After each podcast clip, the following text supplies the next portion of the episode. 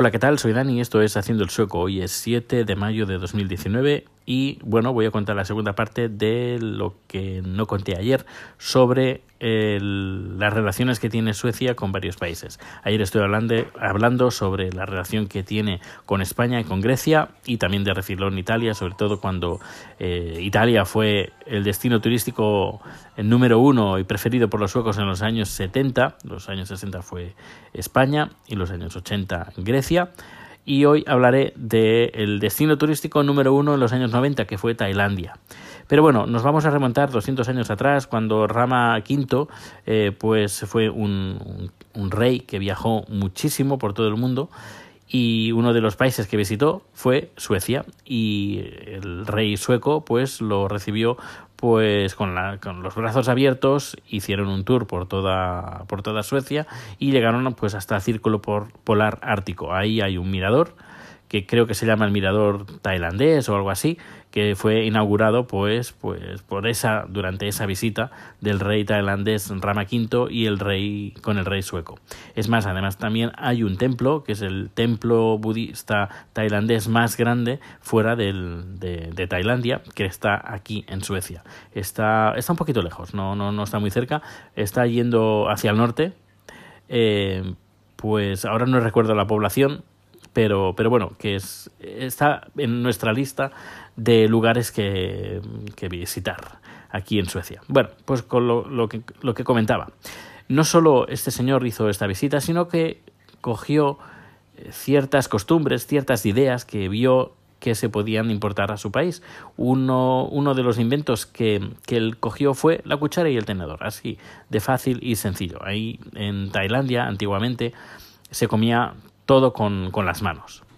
Em, por ejemplo, la comida se, se, recogía un poquito de arroz y luego con las manos eh, el arroz recogías pues la carne o el pescado que, que ibas a comer. A comer. Es el arroz y las manos se utilizaba como si fuera un, un recipiente. En cambio, este señor, el señor, este rey tailandés, cuando vino aquí se fijó que en las mesas te ponían una cuchara y un tenedor no el cuchillo, porque el cuchillo hace unos 200 años aquí en Suecia al menos los cuchillos cada uno llevaba el suyo. Era algo, un objeto personal. En cambio, la cuchara y el tenedor pues siempre estaban puestos en la mesa. Y si hoy en día eh, te vas a Tailandia y te vas a un restaurante, te vas a encontrar que te sirven una cuchara y un tenedor. No te sirven un cuchillo. Eh, sobre todo porque normalmente la comida tailandesa no se necesita cuchillo, te dan la carne, si te dan, si hay carne, por ejemplo, ya te la dan cortada para que la puedas pinchar con el tenedor. Y si hay arroz, pues eh, todo está cortadito y te, comes el arroz o lo que sea con la sopa, con la, con la cuchara y el tenedor te ayudas para rellenar la, la, la cuchara. Así y e, es curioso también cuando empezamos a salir y Chad pues venía a casa y cocinaba, pues yo me encargaba y me sigo encargando pues de, ayudar en todo lo posible y entre otras cosas pues preparar la mesa y en, en, los inicios, pues claro, yo preparaba la mesa como un occidental, el plato, el tenedor, la cuchara, el cuchillo y el tenedor. Eh, sí, la cuchara, el cuchillo, el tenedor, el vaso, la servilleta y todo. Y claro, cuando Chad veía que yo ponía el cuchillo en la mesa, pues decía, no, no, Dani, esto, esto aquí no va. Eh, nosotros no, usamos cuchillos, solo cuchara y tenedor. Y si y hay fideos, eh, parillos, pero si no, ni parillos. No usamos parillos tampoco para casi nada, solo, como he dicho, para fideos. Así que este invento pues lo trajo el, este rey Rama V durante su visita que hizo en Tailandia. Y cuando vino, cuando fue a Tailandia, él lo vendió como esto, esto es un invento sueco. Y claro, para la cultura tailandesa, el, el perdón, la cuchara y el tenedor son inventos suecos. Y quieras o no, pues la cultura ha tenido el país de Suecia como un estandarte de un país eh, modelo, un país del que visitar, en el que vivir, a pesar del frío, pero bueno, que siempre se ha visto ah, para un tailandés Suecia como un, como un buen destino como un, buen destino. Aparte, eh, también ha habido pues eh, un boom pues de, de, relaciones, sobre todo en los años 60, 70, 80, 90, incluso hoy en día, aunque no tanto porque sobre todo el turismo ha bajado, en destino turístico en dirección a Tailandia, pero han habido muchos matrimonios formados por un sueco y una tailandesa. al revés, ha sido un poquito más diferente, poquito diferente.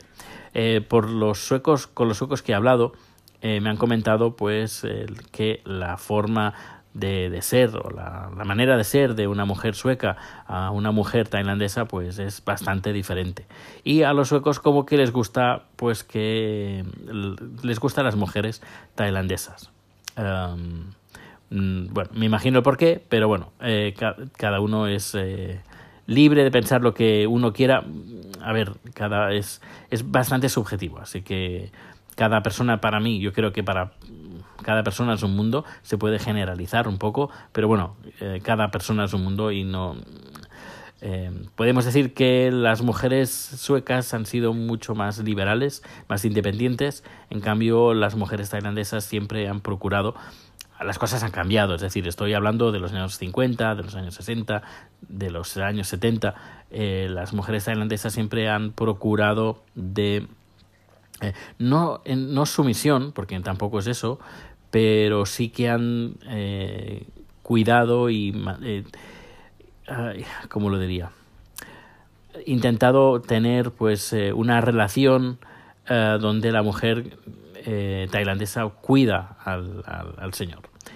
Y claro, con una diferencia tan abismal, ahora ya no tanto, insisto, en los años 50, 60, 70, entre la cultura tailandesa y la cultura sueca, pues, eh, pues, la, pues la gente se quedaba bastante maravillada con el, el, cambio tan, tan, tan radical que había. Hoy en día ya no es lo que, lo que había antaño, puedes ir a, Tailandia y la gente es diferente, la juventud que está creciendo es, es, diferente, hay mucha más igualdad, ya es, podríamos decir que es, el, el país está como más... Eh, eh, no, uh, suecalizado o bueno, más occidentalizado, sí, esa sería la palabra, sea más occidentalizado, incluso em, en, a niveles que bastante sorprendentes. Yo cuando, por ejemplo, de las dos últimas veces que he visitado Tailandia, me he encontrado con cosas, bueno, por ejemplo, vas a un centro comercial que ya le gustaría a un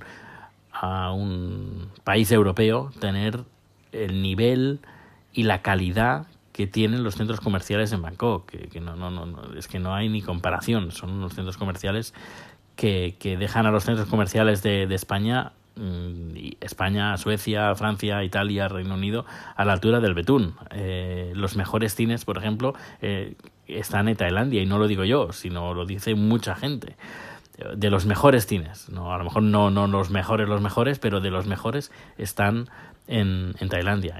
insisto, no, no lo digo yo. Así que la occidente, hoy no me sale la palabra, la occidentalización ha llegado. Pues bien, termino el podcast de hoy. Que pases un feliz día. Recordar los, eh, los datos de contacto que todos están en haciendoelsueco.com y poco más, poco más que puedes bajarte la aplicación de Anchor, dejarme un mensaje de voz si quieres. A mí me encantaría y supongo que también a muchos oyentes nos encantaría escuchar la voz de los, de los oyentes, valga la redundancia. Pues nada, un fuerte abrazo y nos escuchamos bien pronto. Hasta luego.